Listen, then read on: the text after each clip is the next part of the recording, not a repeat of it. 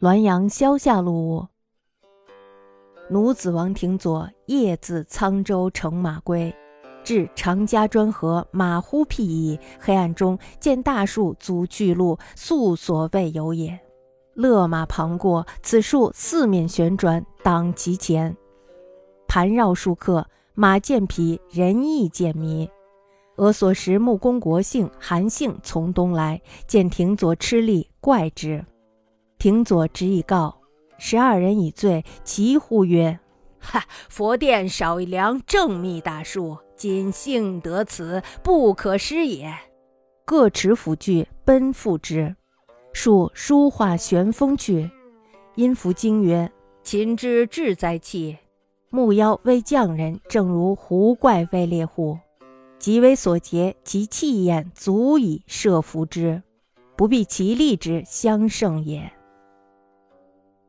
奴仆王廷佐在夜里骑马从沧州回来，走到了常家砖河的时候呢，马忽然躲躲闪闪地往后退。这时候呢，黑暗中出现了一棵大树，正好挡在了面前。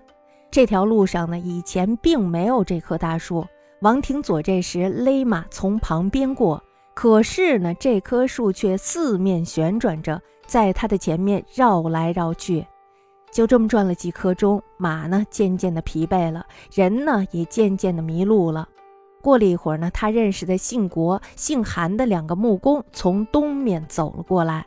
他们看见王廷佐呆立着，觉得非常的奇怪。那么王廷佐呢，就指点着旁边的大树，说明了原委。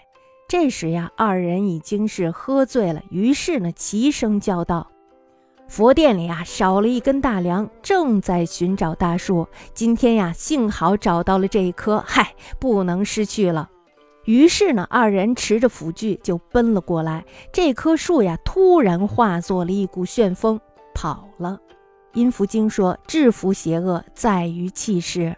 木妖呢，怕木匠，正如狐怪怕猎户，在极微的压迫之下，气势足以慑服对方。而不必以力量胜过对方。